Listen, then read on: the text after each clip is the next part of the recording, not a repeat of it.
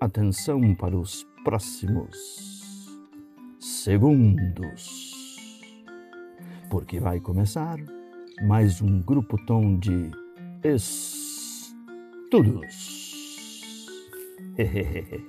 Oi, gente, sejam bem-vindos ao Grupo Tom de Estudos de número 252. Para nossa grande alegria, hoje a gente vai conversar com Maria Elisa Brandão Bernardes, professora de estratégia, pesquisadora na área, consultora, é, profissional da Fundação Dom Cabral, enfim, é, com uma vasta experiência e uma formação muito sólida em estratégia. É, eu vou deixar para ela falar um pouquinho mais sobre a trajetória dela, enfim, antes da gente começar propriamente no assunto.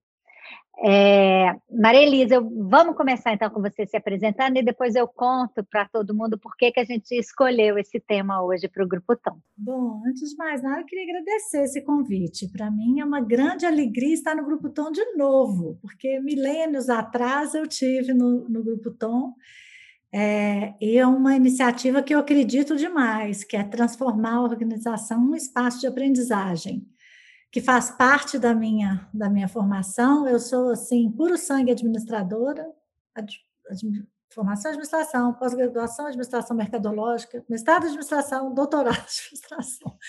O que eu posso falar a meu favor, porque não é bom essa formação assim toda é, na mesma linha, não, né? Bom, a gente tem uma multifuncionalidade, mas eu fui estudando coisas diferentes na trajetória. Fiz em pós-graduação em marketing, depois eu estudei Learning Organization no mestrado. É, como você bem sabe, que nós somos colegas no mestrado, fizemos uma trajetória juntas aí, numa parte.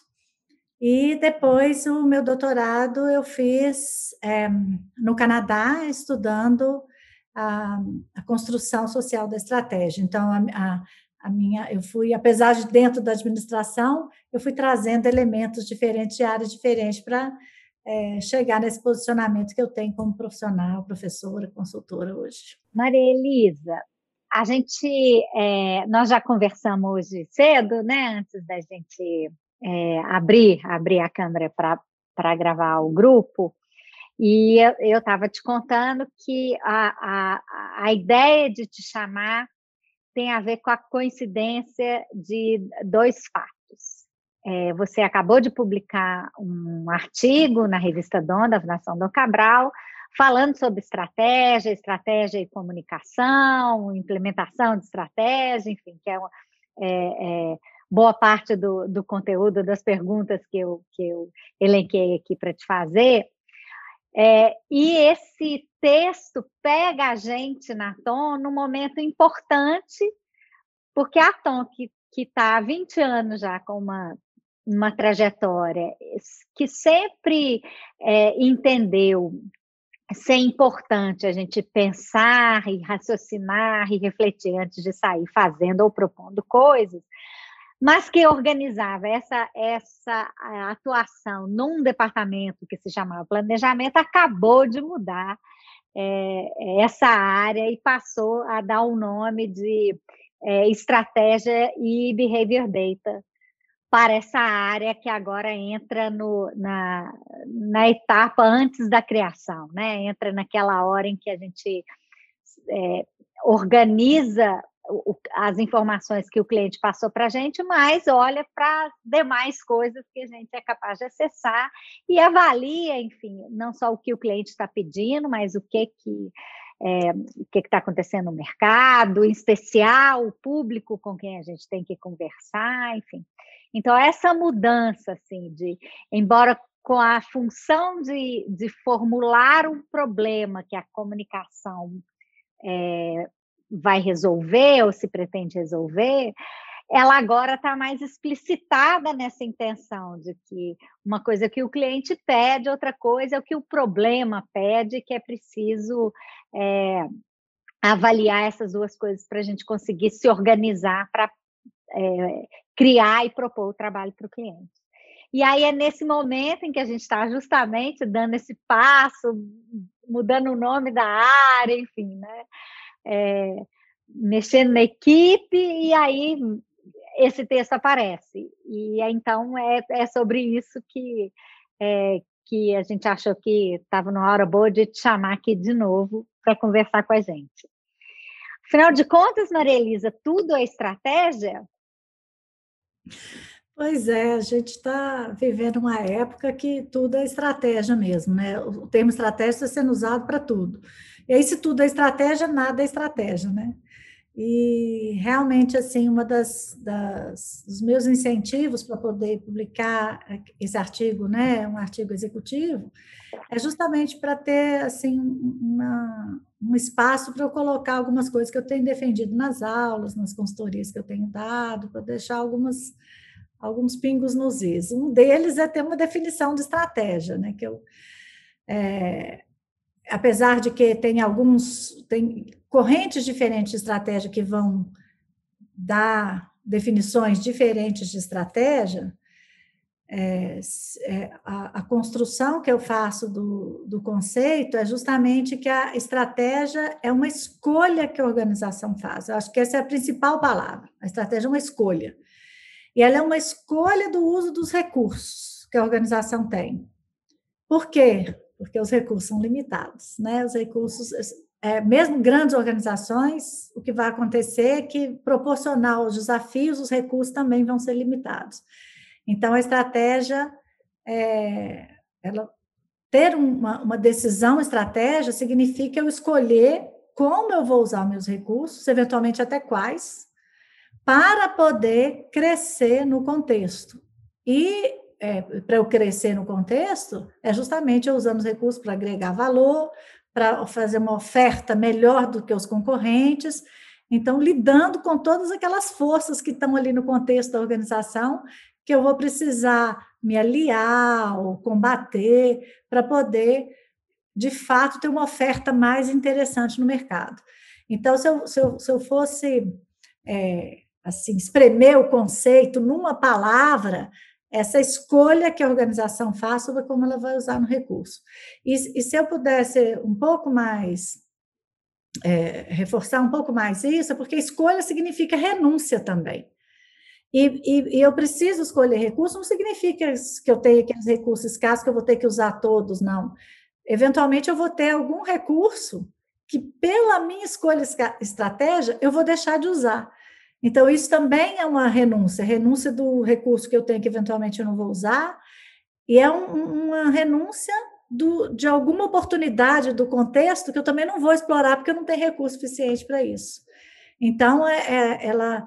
E isso é que faz, eu acho, a estratégia ser desafiadora, e, é, mas também muito interessante, porque e coletiva, como eu, eu argumento no artigo, porque todo mundo tem que entender que os recursos são limitados, quais são eles, o que que eu escolho usar e o que que eu renuncio a usar para a estratégia dar certo, digamos assim.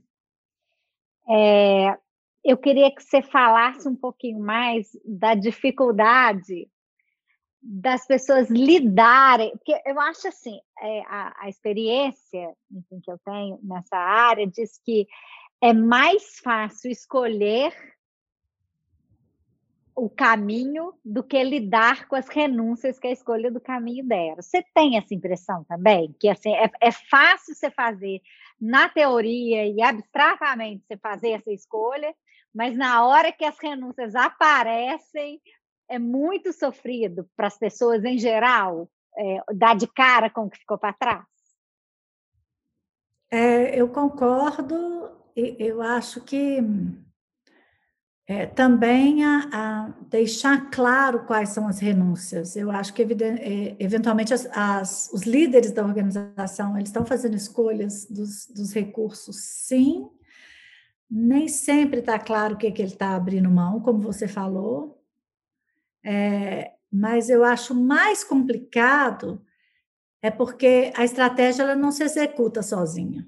Ainda que, eventualmente, o planejamento ele possa, ele possa ser é, realizado por um grupo pequeno da alta direção que vai fazer essas escolhas, por exemplo, é na hora da estratégia, para a estratégia ser executada, para eu transformar essa escolha numa ação, é, na verdade, as pessoas esquecem ou elas deixam de deixar explícito para todos os demais que vão executar a estratégia que foi feita uma escolha ali e que essa escolha implica uma renúncia. Então, por exemplo, nas minhas aulas ou nas consultorias, eu costumo, é, para tratar da, dessa primeiro passo, né? A estratégia está clara, para a gente tratar da, da execução da estratégia. A estratégia está clara, quais são as escolhas e quais são as renúncias da sua organização. Aí, para corroborar com o que você está falando, é, eu diria que, a maioria das vezes, a estratégia não está clara. E quando eu pergunto sobre escolhas e renúncias, as pessoas começam a pensar, muitas vezes nos grupos ou na interlocução, elas conseguem falar sobre escolhas. Mas a maioria das vezes elas não conseguem enumerar as renúncias. Então, ainda que eventualmente esteja clara para quem decidiu, eu acho muito grave não estar tá claro para quem vai executar. Porque uhum. as pessoas que vão executar, elas ficam é, despendendo esforços, que quando a gente fala de recursos, a gente está falando de pessoas, tempo, dinheiro, e as pessoas ficam ali trabalhando, muitas vezes exaustivamente, em iniciativas que a organização já decidiu, a organização, quando eu falo a liderança da organização, já decidiu que não vai fazer, e não ficou claro para a pessoa. Então, isso eu acho o maior desafio, sabe, nessa história de escolha e renúncia, porque é, Event, é, eu acho que eventualmente. Você está falando aí, eu fico imaginando também que é, a, o perfil assim de empreendedores, pessoas com empresas menores, maiores, eles têm é, maior dificuldade de encarar renúncias.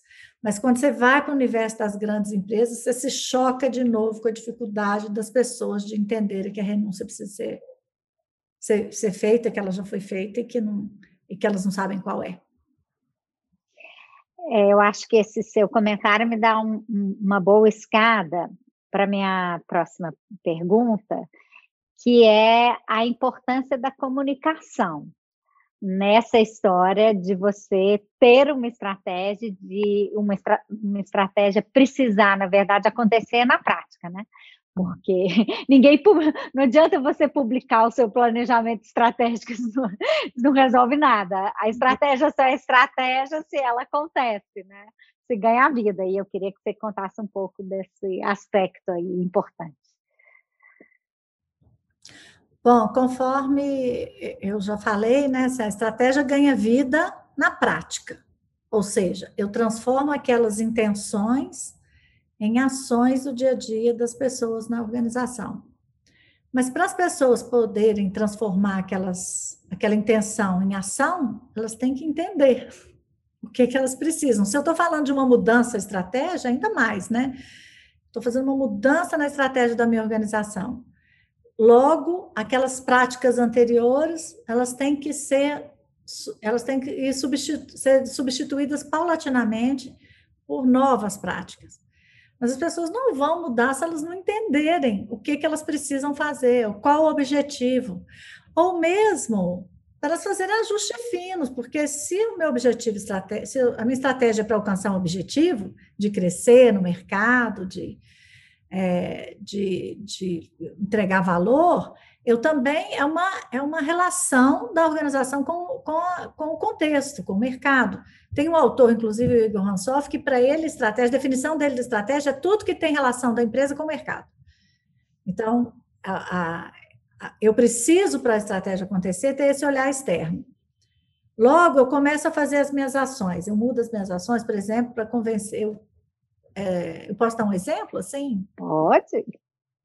Então, por exemplo, imagine uma organização que ela tem uma estratégia é, de custo, então de brigar por preço no mercado, e ela resolve mudar para ser agregar valor para o cliente para tá, oferecer produtos ou serviços customizados.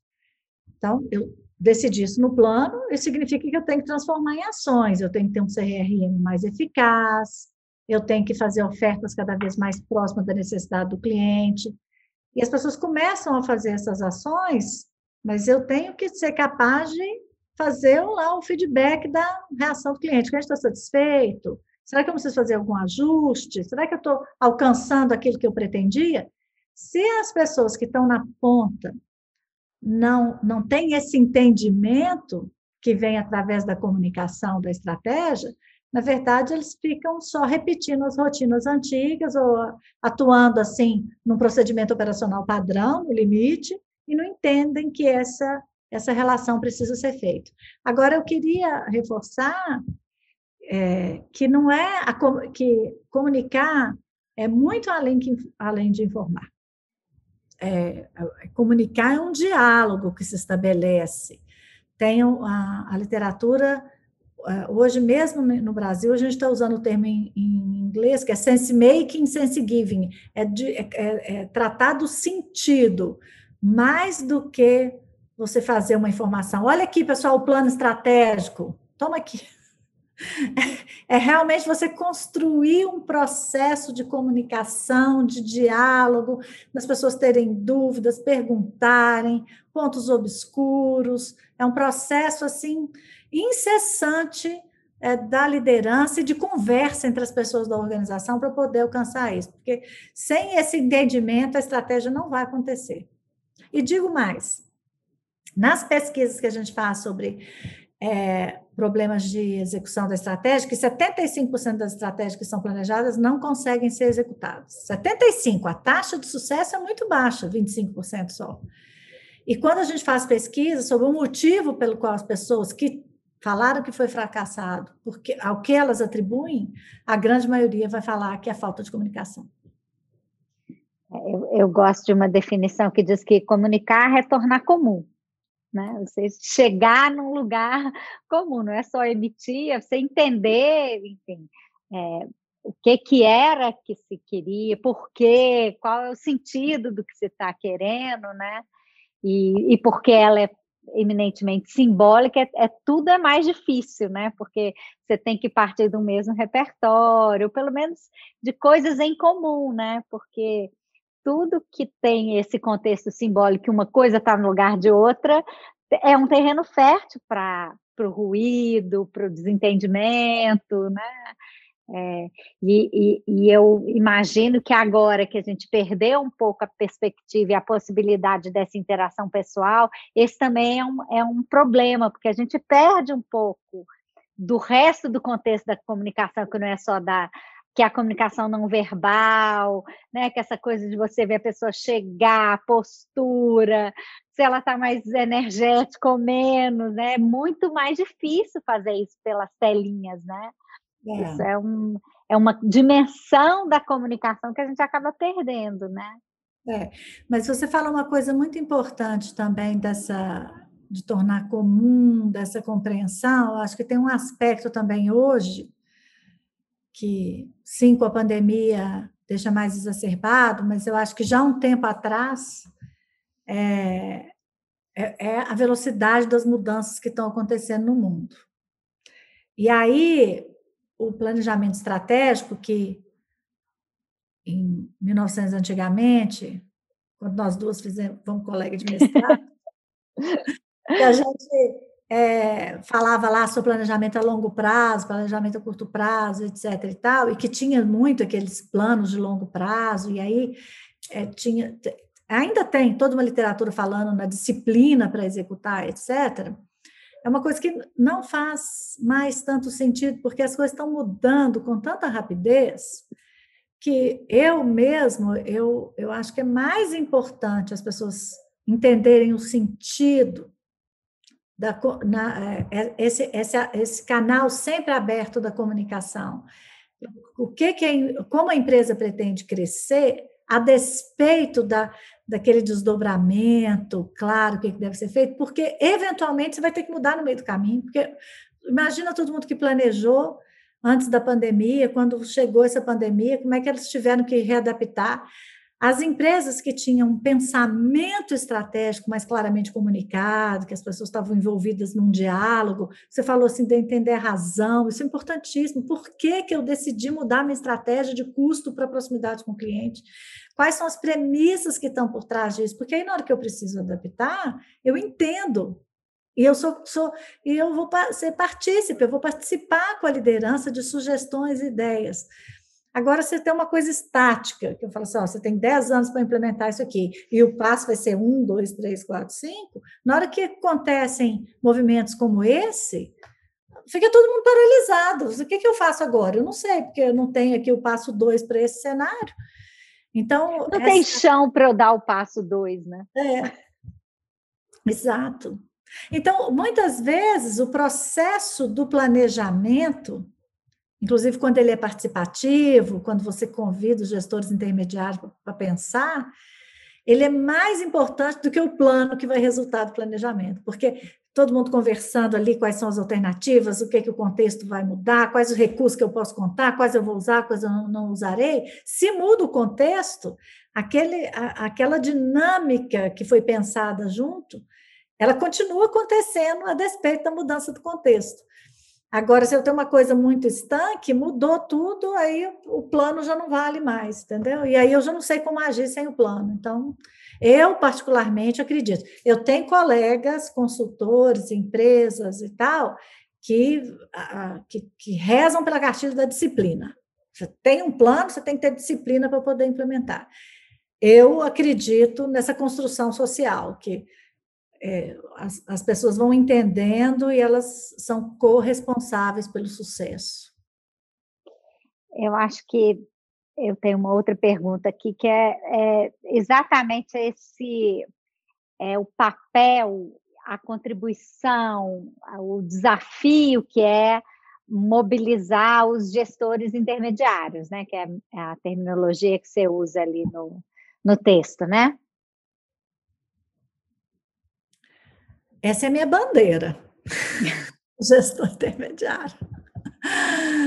Porque, na verdade, é o seguinte, no, no passado, não muito distante, se acreditava que era assim, a, a, a, a, liderança, o papel da liderança na estratégia. Então, a alta liderança decide o que vai ser feito, a média gerência, que é aqueles que respondem direto para o CEO, para a diretoria, em geral, média gerência ela é chefe de outros líderes, coordenadores, etc ela vai ser, ela vai fazer cumprir.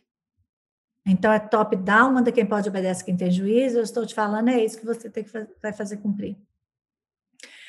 E isso é uma herança, assim, de uma disfunção, eu diria, taylorista, fordista, daquela divisão do trabalho, que separou também planejamento e execução, então separa quem pensa de quem faz. Então, nós aqui estamos pensando e vocês vão fazer. E aí, quando começou-se mais recentemente a estudar especificamente os desafios da execução da estratégia, as pesquisas são inequívocas. Se o gestor intermediário não entende, não acredita ou não quiser, uma estratégia não será implementada. Isso já já tá, isso é, é, é ciência. já foi identificado que se o gestor intermediário não é um, um ator na estratégia, ela não vai ser implementada. Não adianta fazer top-down. E, e vai passar a importância de gestão intermediária como um eixo mesmo. E, e, e, mobilizar o gestor intermediário, como você perguntou, na verdade, ele pode, pode começar até no processo de planejamento, convidar os gestores intermediários para participar do processo de planejamento. Dependendo do tamanho da empresa, tem que pensar em diferentes metodologias, em que momentos, etc., porque tem empresas com uma quantidade muito grande de gestão intermediária, metodologicamente fica desafiador, mas não impossível. Mas ainda assim, um maior desafio que eu entendo hoje nas empresas brasileiras com as quais eu é, atuo é desvincular o gestor intermediário do trabalho operacional. Porque a grande, a, a, as organizações elas estão sugadas pela rotina e o gestor intermediário acaba ficando sugado também. Então ele fica fazendo assim micromanaging, né, um, microgestão, acompanhando processo, vendo se a rotina está toda certa, e ele não conhece a estratégia, não sabe que ele pode ajudar, não sabe que ele pode vender ideias para cima, e nem conhece, não faz alianças com seus pares, porque ele, em vez de, aí os recursos são limitados, muitas vezes os gestores intermediários responsáveis por cada área, em vez de eles fazerem alianças para poder alcançar o resultado desejado, fica disputando recurso entre si. Ah, não, eu quero, a minha área quer fazer isso, quer fazer aquilo. Então, é, o gran, eu, como especialista em execução da estratégia, A minha grande bandeira é trabalhar o gestor intermediário como grande vetor da implementação. E aí você tem que deixar claro, trazer eles como participante, ajudá-los a serem mais autônomos e a dar autonomia, porque, vamos falar a verdade, tem muita membro, membro da alta direção que cobra que o gestor intermediário seja microgerenciador. Quando a, o, o, o, diretor ele quer que o seu subordinado ele saiba onde que está todo mundo, tudo que está acontecendo na operação, que saiba de todo. Como assim, fulano? Seu funcionário está numa reunião e você não sabe? Quer dizer, eu tô, se eu estou cobrando isso, eu estou obrigando que ele seja micro, que esteja na microgestão, gerenciando processo, não resultado. Então, trazer as pessoas para essa, dar visão estratégica, ajudar as pessoas a trazerem sugestões para cima. É claro que ele também tem uma função de, de aumentar o repertório, de ser consistente, para poder vender sugestões para cima. A literatura chama vender para cima, selling upward. Então, eu tenho que ter repertório, é, fazer estudos sobre estratégia da organização, tem que estar envolvido nesse pensamento estratégico da organização. É isso que vai fazer a estratégia acontecer de uma maneira viva. É isso que eu tentei passar no, no, no artigo, é justamente essa importância de ter essa engrenagem sendo alimentada, não só top-down, mas bottom-up também, trazido da, da base. É, o Peter Drucker dizia que a cultura come a estratégia no café da manhã. Né? É, fala para mim, como é que você avalia é, essa, essa relação da estratégia com a cultura e quais que você acredita serem as características de culturas mais férteis para uma implementação de estratégia boa? Pois é a cultura como estratégia no café da manhã. Então, essa é a primeira coisa, assim, o que é que é cultura, né? Se a gente é, considerar a cultura, assim, pelo ponto de vista sociológico, é a repetição daquele modus operandi, como as pessoas fazem as coisas cotidianamente. Eu continuo fazendo assim. E não necessariamente eu sei por quê. Ela está ali em rituais, em símbolos e artefatos, em histórias que as pessoas contam. E ela, ela come a estratégia principalmente se eu pretendo uma mudança na minha organização, porque quanto mais forte é a cultura, mais avessa ela é a mudança. Então, já tem aqueles rituais, já está tudo funcionando daquele jeito, se eu quero fazer uma mudança estratégica, e ela, ela vai, ela é antagônica ao que eu, já faço na cultura, é muito difícil, eu vou ter que mudar com o modus operandi anterior. Se eu não prestar atenção nisso, ela vai, eu vou ser comida no café da manhã. Agora, não é trivial eu falar assim, ah, vou mudar a cultura. Tem muitos estrategistas que são um pouco prepotentes que falam assim, não, então isso aqui, ó, eu estou mudando de custo, estou aqui no meu exemplo, tá? De custo para é, para maior customização. Ah, então eu tenho uma, uma organização que ela viveu a vida inteira com as pessoas cobrando custos, é, cobrando é, cobrando é, eficiência na operação, padronização, né? Porque é isso que traz custo, volume, padronização, é isso que faz com que eu tenha custo mais barato. E aí, de, então, isso acaba impregnando na cultura da organização. Eu vou escolher, tem organizações que eu vou, o pessoal fala assim, ó, quando eu, a gente, quando a gente viaja, lembra aquela época que a gente viajava, né? a gente viaja, a gente fica disputando quem consegue o hotel mais barato. Assim. Ah, eu fico tentando o tempo todo trabalhando para fazer o jeito de que não precisa parar a planta porque vai ser mais barato. Está impregnado, as pessoas se vangloriam de conseguir melhorias operacionais no custo. Aí a gente faz um estudo do contexto, vê que a China está brigando com um custo muito melhor, que não tem jeito de eu, de eu, competir com a China, então eu vou usar meus recursos de outra maneira. Eu desculpo que eu tenho lá uma área de inovação, eu desculpo que eu tenho como me aproximar do cliente, eu tenho um CRM potente, então eu posso fazer uma estratégia de customizar de uma é, força no cliente. Ou agora está na moda de falar customer centricity, centralidade no cliente Que isso não significa apenas a área de marketing e vendas está com centralidade no cliente. Se é uma estratégia, significa que toda a organização vai passar a olhar o cliente. Então, eu transformar a minha cultura, que estava acostumada a ficar de olho em custo o tempo todo, para entender mais o cliente, para não brigar com o cliente. Que às vezes o cliente faz uma reclamação, a área de qualidade fala assim, mas nós seguimos aqui, ó, nós seguimos todos os protocolos de, o protocolo de qualidade. Mas não é isso que o cliente está falando. O cliente queria uma qualidade diferente. Não, mas nós seguimos o protocolo, que é uma área técnica, estava acostumada a fazer isso. Então, essa quebra no modus operandi anterior para entrar um modus operandi novo não é trivial, não é simplesmente vamos mudar os valores, vamos fazer valores mais adequados. Aí faz uma carta de valor, assina aqui que o valor mudou. Não é isso que vai fazer a cultura mudar. Então, a, tem que ter um, um trabalho é, conjunto da organização, de, que, que implica modelo de gestão, implica estilo de liderança, implica em novos processos, que não vai para fazer essa mudança na, na, na, cultura junto com a estratégia.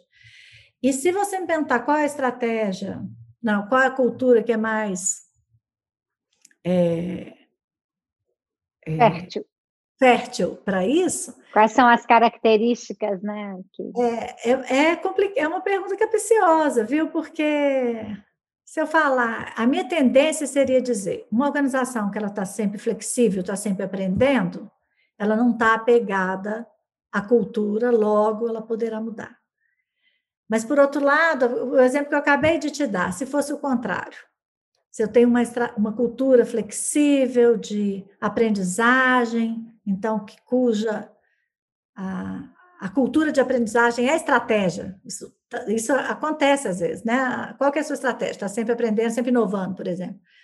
Se houver uma adoção de uma estratégia de custos, que vai implicar em padronização, em é, volume, em menor criatividade, em, é, em eficiência operacional, essa organização terá dificuldade. Então, eu, eu, eu não acho que existe assim a cultura mais fértil. Eu acho que no mundo de hoje, que está sempre mudando esse mundo que né, já se convencionou chamar de VUCA, né, que é essas voláteis, certo, complexo e ambíguo, pelo mundo, não pela estratégia, pelo mundo, uma organização que está mais aberta, sempre aprendendo, com flexibilidade, com disposta a ambidestria, a pensar coisas diferentes, ela vai ter mais sucesso no mundo, de adaptação no mundo, aquela coisa darwiniana, de não são as espécies, né, aquelas que não são as melhores espécies, são aquelas mais, não, eu sei que leu Darwin, como é que é? É não, não é o mais forte, é o mais disposto a adaptar, mais adaptável. Exatamente. Então, é, é, e eu acho que essa cultura ela é mais aderente ao contexto que nós estamos vivendo e não necessariamente a uma outra estratégia, entendeu? Uhum.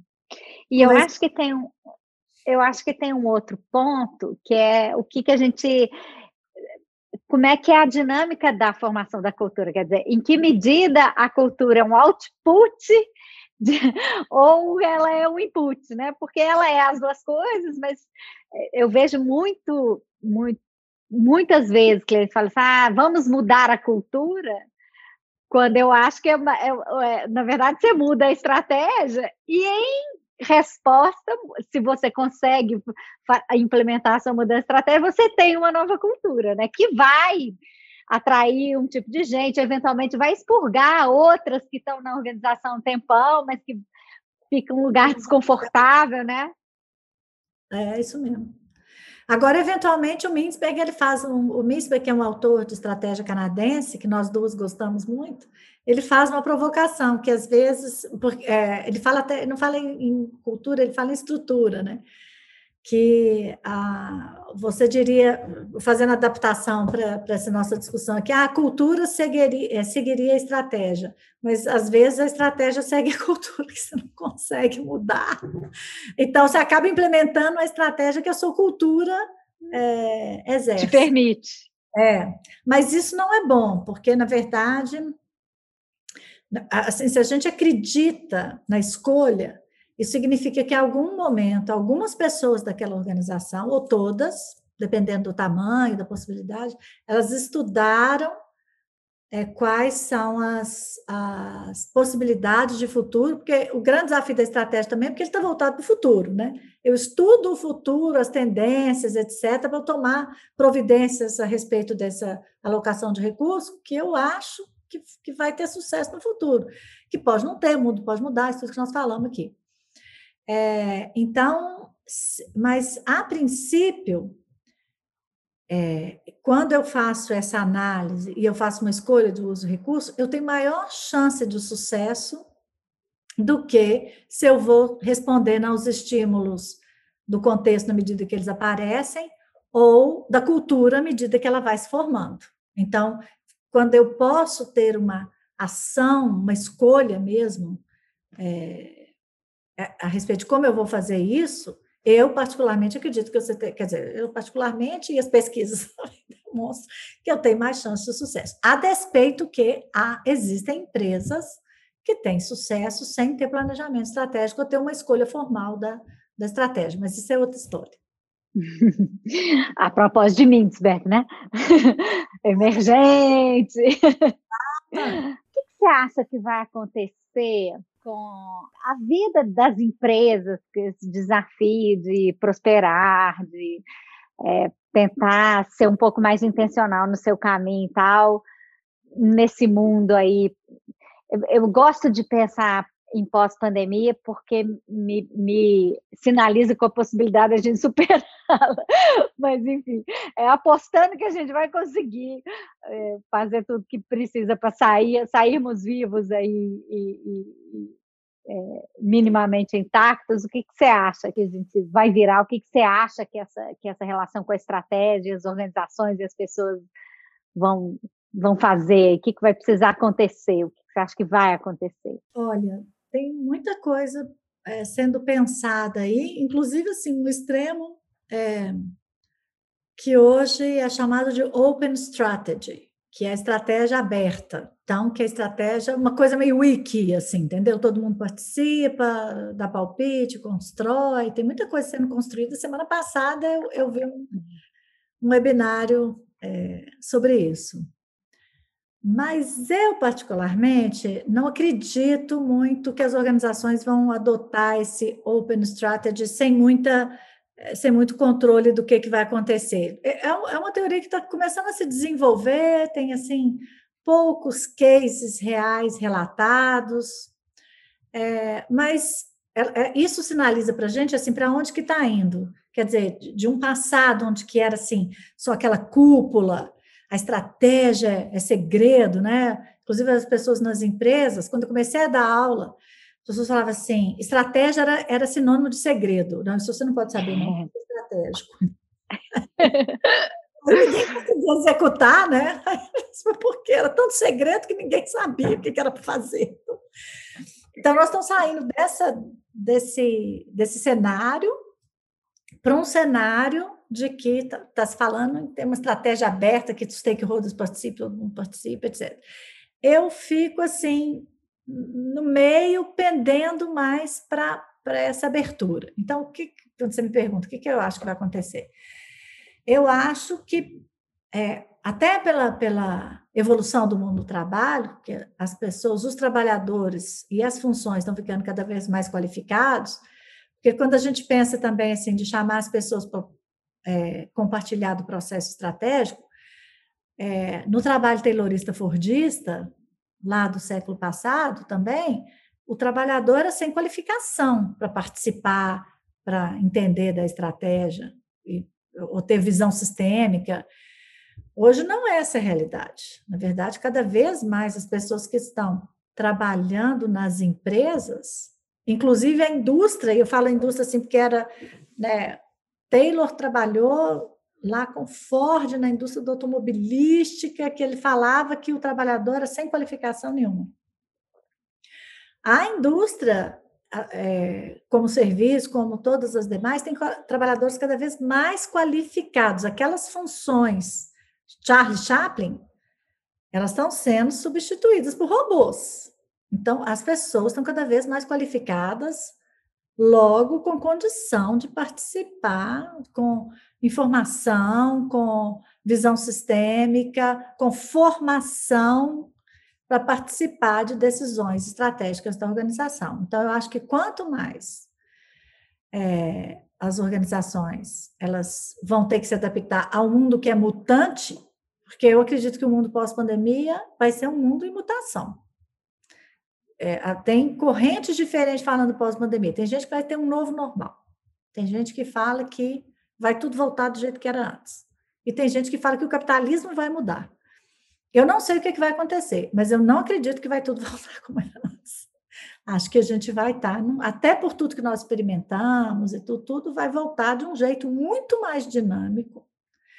E para ter dinamismo na organização, não tem outra maneira a não ser ter as pessoas como autônomas, trabalhando na organização porque elas querem, no que elas acreditam, que elas estão engajadas. Porque tudo que você coloca, muito controle, microgestão, isso causa lentidão. Então, se as organizações, para responder, professor é fogo, né? Às vezes, mas enfim, para voltar ao fim da meada aqui. Então, te responder, eu acho que o mundo precisa de respostas mais rápidas. A gente não separa nem mais planejamento e execução, a gente fala que as pessoas estão sempre, as organizações estão sempre estrategizando, strategizing. Então, tô, não tem essa separação. Mas para ter isso, eu tenho que ter uma melhor comunicação, melhor entendimento, as pessoas mais com visão estratégica e compreensão estratégica do que um plano formal que eu vou ter disciplina para implementar. E para isso eu vou ter que ter as pessoas mais autônomas, participando, entendendo, trazendo bottom-up as estratégias emergentes então, eu acredito muito mais nessa parceria da, das diferentes é, hierarquias da organização do que uma do que uma pensar na disciplina ou, ou, ou mesmo no extremo da open strategy. Eu acho que ainda é muito radical para as empresas. Assim. As empresas ainda, ainda têm muito ciúme da estratégia, de falar, de divulgar. Essa concepção que você fala, Maria Elisa, me faz pensar que as pessoas também vão precisar é, é, gostar mais de gente, né? Porque não só porque a, a, as estratégias, quer dizer, essa coisa de você botar o cliente no centro, ou essa coisa de você ter que lidar com as pessoas, porque é, você tem que dar, elas precisam ter autonomia, elas precisam compreender, você está lidando com pessoas. Então, a impressão que eu tenho é que mesmo as pessoas mais, mesmo os negócios mais impactados por um raciocínio mais estruturado, racional, vão precisar aprender a lidar melhor com o ser humano e o seu pacote, né? É interessante isso. Eu não tinha pensado dessa forma, não, mas pode ser. Porque, na verdade, assim, o que, que eu penso? Que é, para fazer esse, essas conexões, a pessoa vai ter que estar aberta a ouvir os, os outros colegas em outras especialidades da organização, para poder negociar. E aí, porque não vai ter, ah, eu decido dessa forma, nós vamos ter que fazer mais é, alinhamentos, digamos assim, né? A literatura até chama de alinhamento colateral. Eu vou fazer isso. Para eu fazer isso, eu preciso ter uma visão para além da minha especialidade, porque eu vou ter que negociar. Se eu sou lá, é, sei lá, engenheiro químico com doutorado em química de uma indústria farmacêutica, Sou ultra especializado. Mas na hora que eu vou decidir conversar sobre o futuro estratégico da organização, eu vou ter que negociar com os marqueteiros, vou ter que negociar. As organizações estão chamando antropólogos, você sabe disso melhor do que eu, que estuda comportamento. Aí você fala assim, nossa, o cara viaja, né? Uma lá é super é cartesiano, aí o outro lá estar estudando o que vai ser o futuro da humanidade. Então, eu diria que eu, eu acho que, que, que, que você tem razão. Assim, se não for gostar de gente, saber negociar, saber fazer essas interações e, e, e, negociar. Eu sempre brinco que negociar significa um cede, o outro cede. Porque teve uma vez que eu fui dar uma aula que a pessoa falou assim: não, mas é muito difícil negociar, o outro não cede. Então, negociar não é, não é arte de convencer o outro a ceder para você. Negociar é eu estar tá aberto essa a outros é, outros argumentos. Mas sabe, Dri, é isso que eu falo também na quando a gente fala sobre tendências estratégicas, por exemplo, para esse mundo, eu acho que tem uma pressão aí institucional muito grande para as, organizações terem mais diversidade, por exemplo. E um desafio da diversidade é justamente, e as organizações estão tendo que fazer, porque está tendo pressão, assim, dos mais diferentes stakeholders, inclusive é, financeira, né? Assim, eu não vou investir em uma empresa que não tem diversidade. E é, é, o mesmo desafio que eu costumo comentar é, com os líderes que a diversidade traz, porque eh, quando eu tinha aquela, aquele universo organizacional, que era sempre assim, né? Homens cisgênero com a mesma formação, às vezes colega de faculdade, um completava a frase do outro, né? Ah, é isso que eu estava pensando, give me five. Assim. Era uma delícia fazer reunião, todo mundo concordava rapidamente. Na nova realidade, com mais diversidade, isso significa que eu tenho que, eu vou ter que prestar atenção no que, é que eu estou falando, eu vou ter que pensar em outras maneiras de construir um argumento, porque eu não estou convencendo mais outro engenheiro, eu estou convencendo agora um antropólogo. Então, não serão os mesmos. E eu vou ter que ouvir o argumento do antropólogo e tentar entender o que ele quer para a gente chegar num, num ponto em comum. Então, eu acho que, que é, essa, essa experiência da diversidade vai dar muito é, know-how para as empresas chegarem nesse ponto que a gente está falando aqui de uma estratégia mais flexível, que eu vou ter que aprender a conviver com o diferente, construir com o diferente, porque de outra forma as organizações não vão sobreviver. Porque agilidade as organizações só vão ter se elas conseguirem decidir rápido, implantar rápido. Não tem outro jeito de fazer isso a não ser com mais autonomia. Bom, é, infelizmente a conversa está boa, mas a gente está chegando no fim. Eu queria te agradecer é, ter aceito o nosso convite, é, a, a, sua vida, é, você está sempre, é, enfim, você ser essa companheira aí ao longo de jornada que, que acompanha a nossa, nossa trajetória aí há 20 anos, eu queria te agradecer demais com grande admiração, sempre, fã número um do tudo que a Tom constrói. Esse grupo Tom é assim, é um negócio bacana demais. Vocês estão de parabéns e continuando tantos anos, tantas pessoas interessantes que eu assisto também. Me sinto muito honrada de estar aqui fazendo parte dessa galeria de, de aprendizagens bacanérrimas. Agradeço demais pelo convite. Muito obrigada. Gente, obrigada pela audiência e, é, enfim, obrigada pelo prestígio e teremos mais por aí na temporada 2021 do Grupo Tom. Obrigada. Bom, gente, por hoje é isso. Agradecemos a cada um de vocês o tempo que vocês dedicaram a nos acompanhar aqui em mais um Grupo Tom de Estudos. Agora nesse novo formato que é um trabalho em andamento, o que significa um aperfeiçoamento contínuo. A gente vai melhorando para que você possa nos acompanhar e goste cada vez mais dos assuntos que a gente traz aqui para discussão, para reflexão e para o aprendizado. Porque afinal de contas, é esse compartilhamento o objetivo do Grupo Tom de Estudos. Valeu, até a próxima. Já já a gente se fala de novo. Um beijo.